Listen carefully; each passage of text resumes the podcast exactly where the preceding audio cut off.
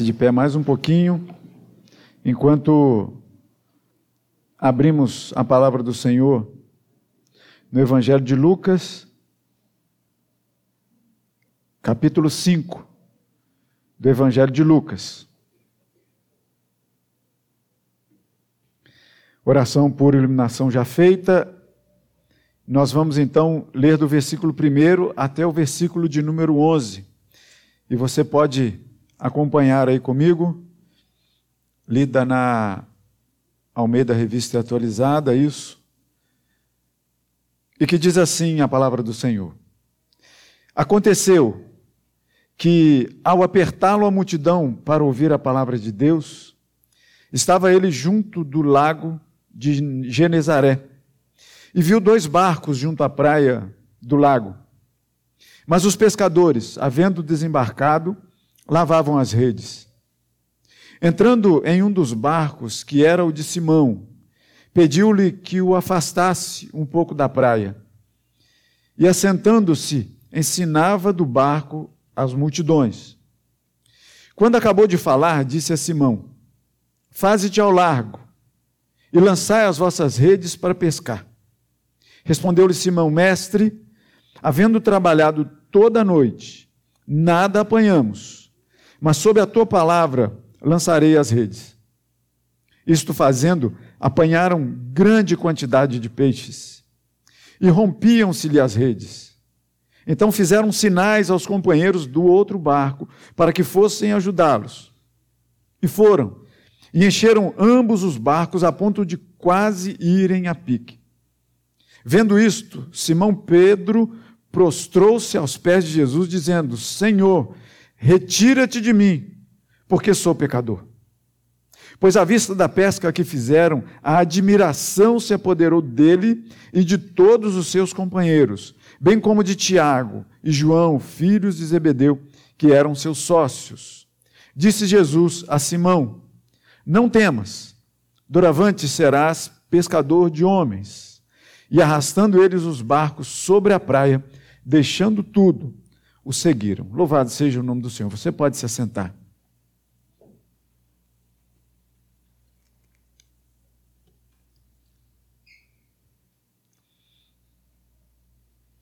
Nós estamos diante de duas pescas aqui nesse texto. Uma pesca de peixes, que a gente já viu. E a gente lê e a passagem fala muito claramente sobre isso objetivamente sobre isso, sobre a pesca de peixes, de uma de um período de pesca frustrado para um período de pesca abundante. Mas a gente ouve falar também de uma outra pesca, a pesca do carpinteiro, e é o que a gente vai trabalhar nesse texto com esse foco sobre a pesca do carpinteiro. E quando a gente está falando disso, você pode pensar comigo: será que Jesus, esse carpinteiro, esse artífice, né, como a gente estava comentando aqui um pouco antes, do, do significado né, do, do, da, da, do ofício que Jesus ali trabalhou enquanto da sua infância, da sua adolescência, junto do seu pai terreno José. E a gente percebe e a gente fica pensando em como Jesus teria a autoridade suficiente, não a autoridade de Deus, mas a autoridade é, é, é, de trabalho, de mãos, suficiente para poder dar uma, uma indicação a essa para pescadores, dizendo: olha, lança a rede de novo. Sobre esse ofício que não é o de Jesus, de ser pescador, a gente então vai falar justamente dessa pesca do carpinteiro, cada um no seu ofício.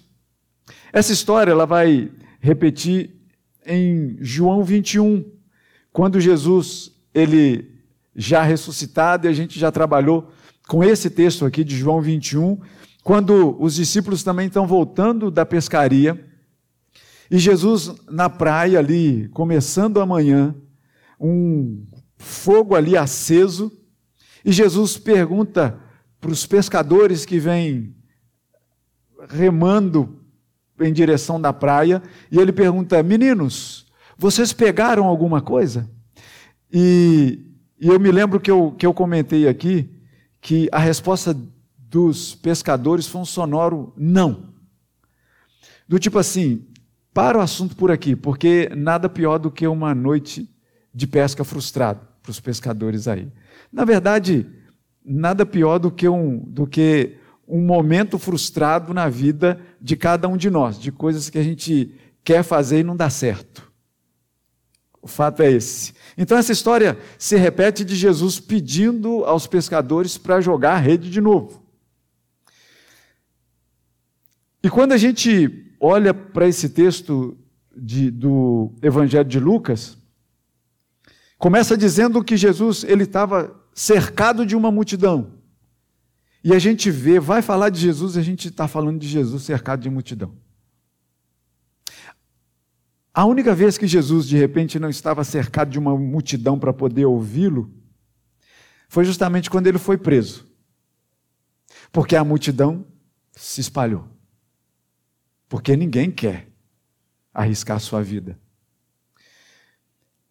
Mas, mais uma vez, Jesus então estava apertado ali, junto de muita gente.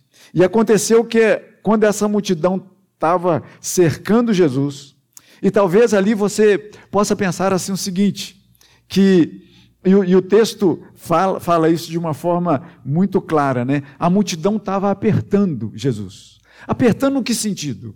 Porque é, o, o que é diferente muitas vezes aqui, né? Porque eu sei que cada um tem o seu lugar preferido aqui. Mas geralmente os bancos da frente não têm preferência. Fato, né? A não ser que não tenha lugar, aí você se assenta aqui. Mas tendo lugar, você fica no seu lugar, que a gente já sabe aqui, pelo menos eu já disse, né? A gente olhando daqui, a gente sabe de que lado você senta, de que lado você gosta de sentar, mais ou menos em que altura você se assenta, isso é nota, não tem problema nenhum disso. Né? Não vai ficar chateado se um dia você chegar e tiver um visitante sentado no seu lugar não vai ficar preocupado nem chateado com isso, né? Dá louvores a Deus por termos um visitante aqui com a gente. Isso é importante, né? Então, a multidão quando começa a apertar Jesus é porque, veja bem, quando a coisa é boa demais, você quer estar o mais próximo possível. E a gente vai entender aqui que o vento está soprando de um lado para o outro, levando a voz de Jesus de um lado para o outro. E as pessoas querem ficar perto de Jesus. Até porque a gente está falando aqui de um Jesus que já curou gente. De um Jesus que começa a despontar não somente como um, um ensinador, um mestre, mas que começa a fazer um milagre daqui, outro dali. Então, eu quero ficar bem perto dele, porque vai que de repente eu preciso de um milagre assim, rápido, eu estou mais perto. Então, quando essa multidão começa a apertar Jesus, ele então é, junto ao, lago de, de Genezaré, ele vê dois barcos junto à praia.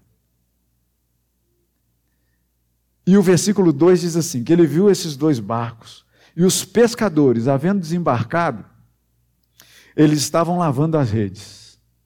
Então você começa a prestar atenção aqui comigo nessa pesca do carpinteiro que começa a começar aqui ele preparando a rede, ou então preparando a vara com a linha, com a isca e tudo mais. Porque, veja bem, esses pescadores, eles não estavam no meio da multidão. Eles estavam lavando as redes. Jesus estava ensinando, a multidão estava aqui com ele, apertando ele, mas os pescadores não queriam saber de ouvir Jesus nessa hora, não.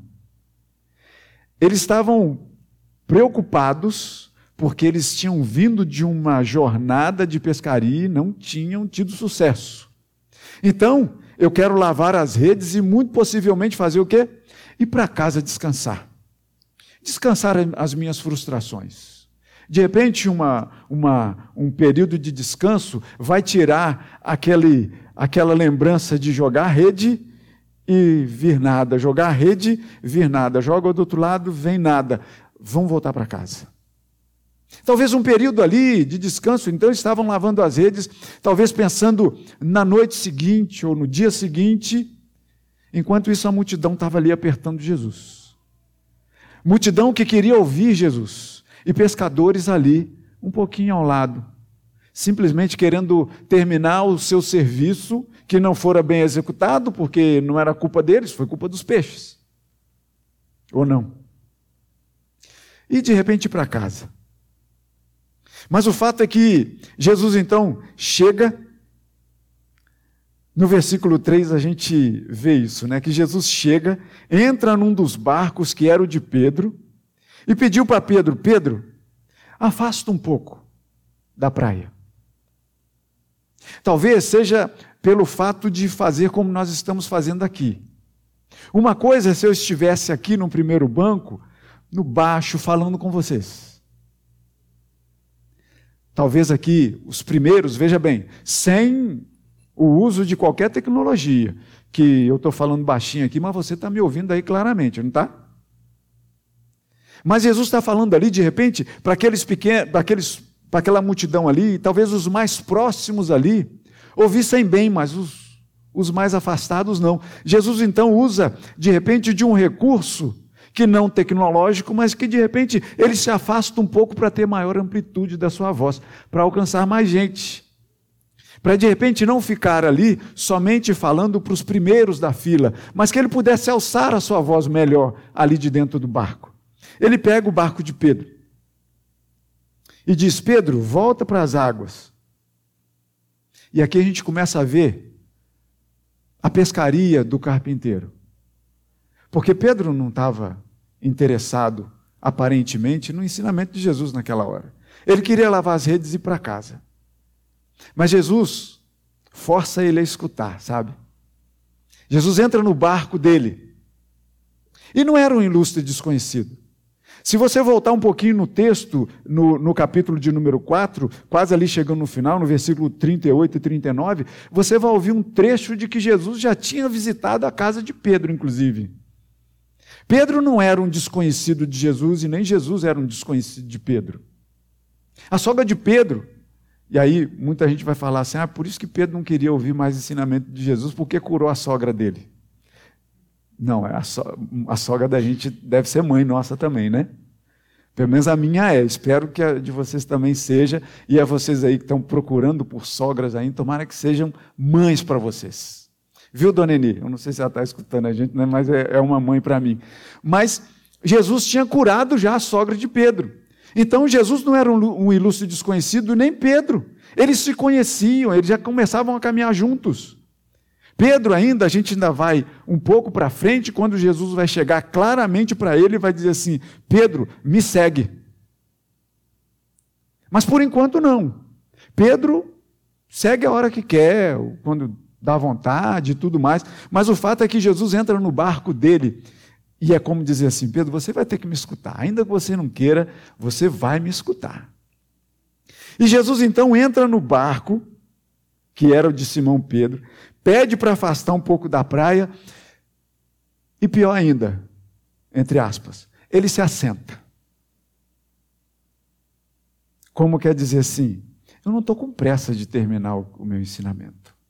Vou me assentar aqui. Se assenta no barco, talvez ali aquelas marolas da água ali podiam ser incômodas para poder ficar de pé. Jesus se assenta no barco e continua ensinando. E Pedro, querendo ou não, ele tem que escutar o ensinamento de Jesus ali com ele de novo. E aí, não bastasse isso, Jesus vai e diz para Pedro: quando ele acaba de falar à multidão, ele diz para Pedro: Pedro, faze-te ao largo, rema mais para lá, joga o seu barco mais para o lado do mar, afaste-se da praia e lança a rede de novo. Essa história não é uma vez que Jesus fala dessa história de lançar a rede. Por isso que eu falo, João 21 já diz essa história de novo para Pedro. Pedro, então, talvez por entender aquela situação de cura que Jesus já fez ali na, na casa da sogra dele, ele vai e diz assim: Mestre, eu trabalhei a noite inteira.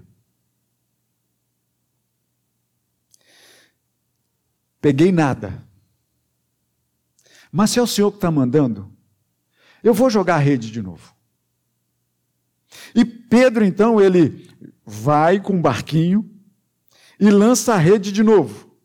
E o versículo 6 vai dizer que começa a surgir peixe de onde tem que surgir, de dentro d'água. Mas é de onde ele passou a noite inteira e não apanhou. E de repente ele começa a sentir que a rede começa a ficar pesada. E não é uma rede jogada na Bahia poluída de Guanabara que você, de repente, tem várias coisas que você pode pegar ali que não seja peixe. Sofá, garrafa PET, pneu, televisão. Tudo isso você pode pescar na Baía de Guanabara, não é? Menos nas Olimpíadas. Nas Olimpíadas ela estava limpa para os nadadores. Mas passou isso ali, a gente pode pegar tudo na Baía de Guanabara. Mas lá não, naquele lugar ainda era muito limpo. E puxa, a rede pesa. E daqui a pouco Pedro sente a rede pesar. E Pedro sabia muito bem o peso de uma rede cheia de peixe. Ele conhecia muito bem. E ele então começa a puxar e vê que grande quantidade de peixe que começa até partir a rede de tanto peso de peixe que há. E eles fizeram então sinais para aquele barco, o outro barco, o segundo barco, porque eram dois, lembram?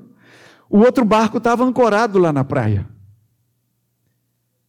E a palavra diz que eles fazem sinais. Provavelmente eles não estavam tão perto da praia a ponto de gritar e eles virem ajudar. Eles fazem sinais para outro barco para chamar os outros para poder ajudar. Porque eles estavam quase indo a pique.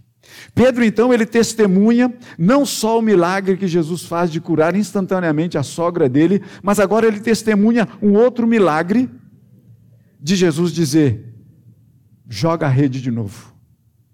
E Pedro, então, experiente pescador,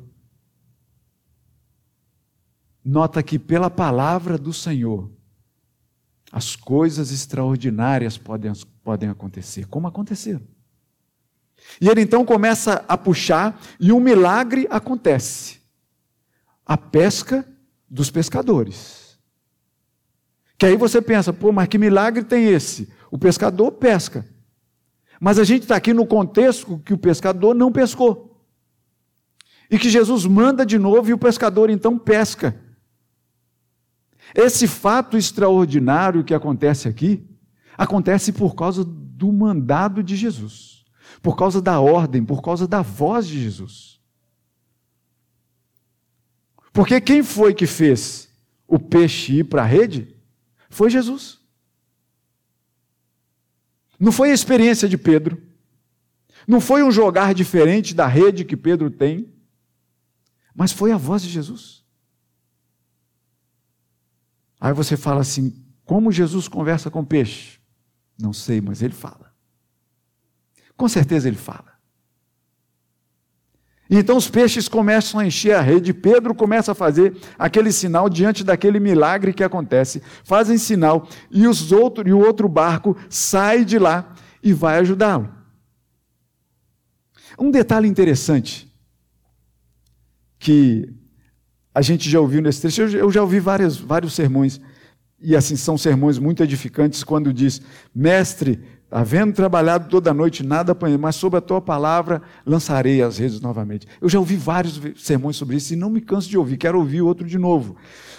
Mas o fato aqui que me chamou a atenção, numa leitura recente que eu fiz, que eu não tinha me dado conta disso,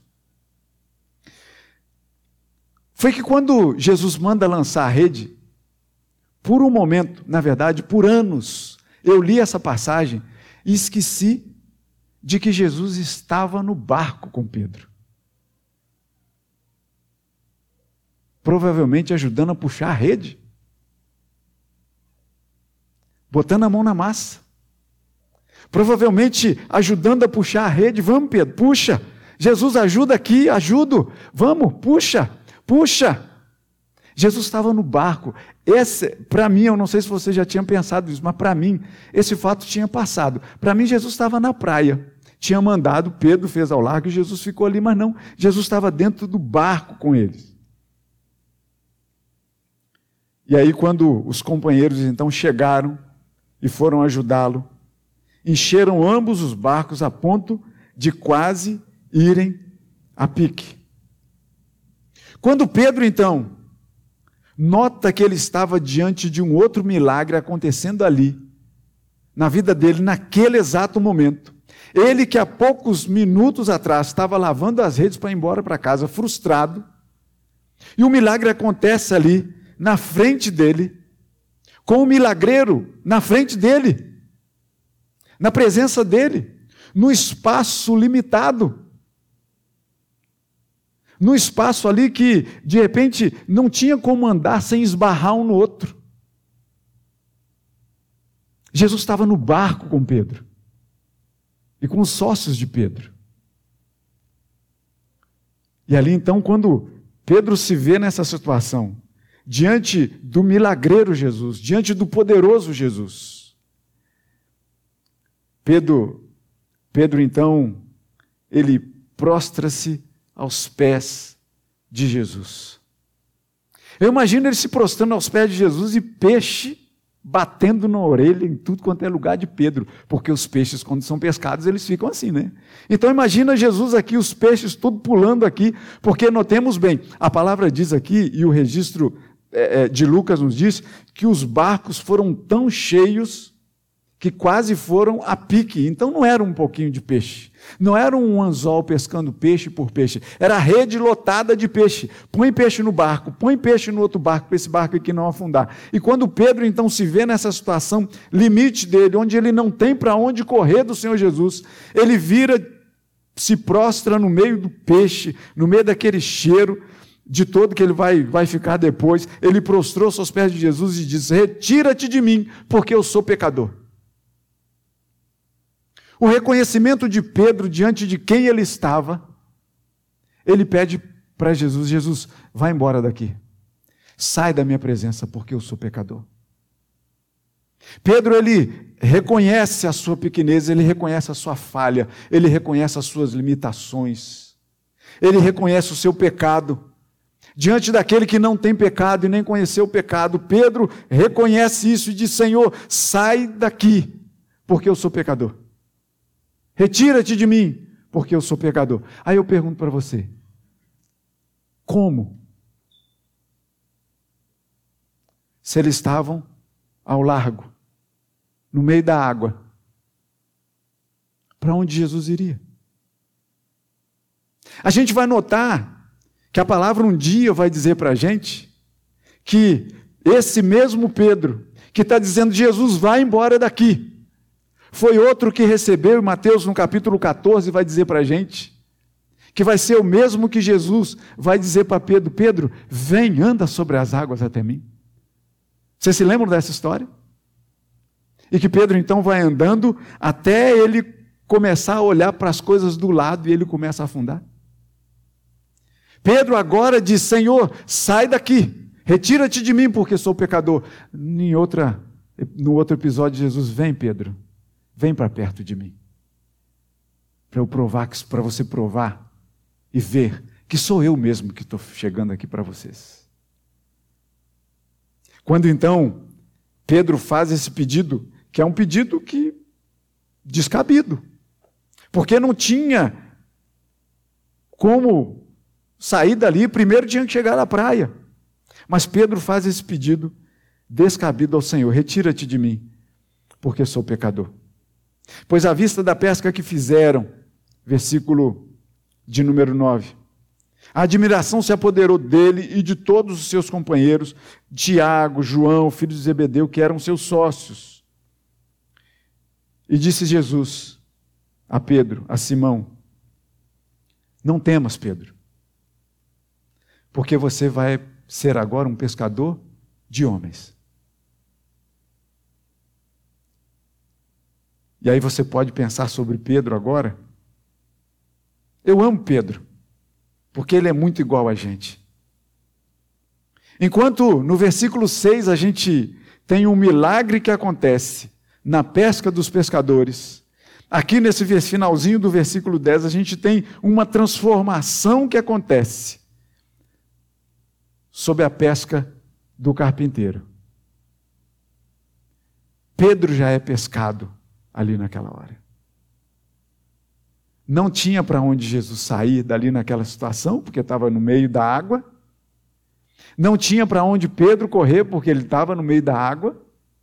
Mas Jesus acaba de pescar Pedro ali naquela hora. Através de um milagre visível na vida de Pedro. Mas muito mais que isso. Através de um recado para Pedro. A dizer para ele: Pedro, você que é pescador de peixe, você vai passar a pescar gente agora, Pedro. Não temas. Você vai ser pescador de gente. E arrastando ele os barcos sobre a praia, deixando tudo, o seguiram. A pesca do carpinteiro tinha acabado de começar. Na vida de Pedro, na vida dos seus companheiros de barco, na vida dos companheiros do outro barco, na vida da, de alguns da multidão que de repente ainda ficaram ali esperando Jesus voltar. A pesca do carpinteiro não é pesca de peixe, é pesca de ovelha, é pesca de gente, é pesca de mim e de você.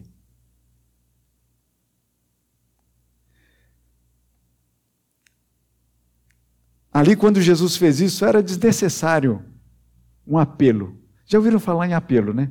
É aquilo que a gente termina a mensagem, a gente vai, naquela empolgação, pergunta: se você quer aceitar Cristo, levanta a mão. Aqui normalmente a gente não faz apelos. E ali também nessa situação é desnecessário fazer qualquer tipo de apelo. Porque Jesus pesca o coração da gente. Pescou o coração duro de Pedro. Aquele que falou para ele assim: Olha, eu vou tirar do seu peito o coração de pedra e vou colocar um coração de carne aí dentro.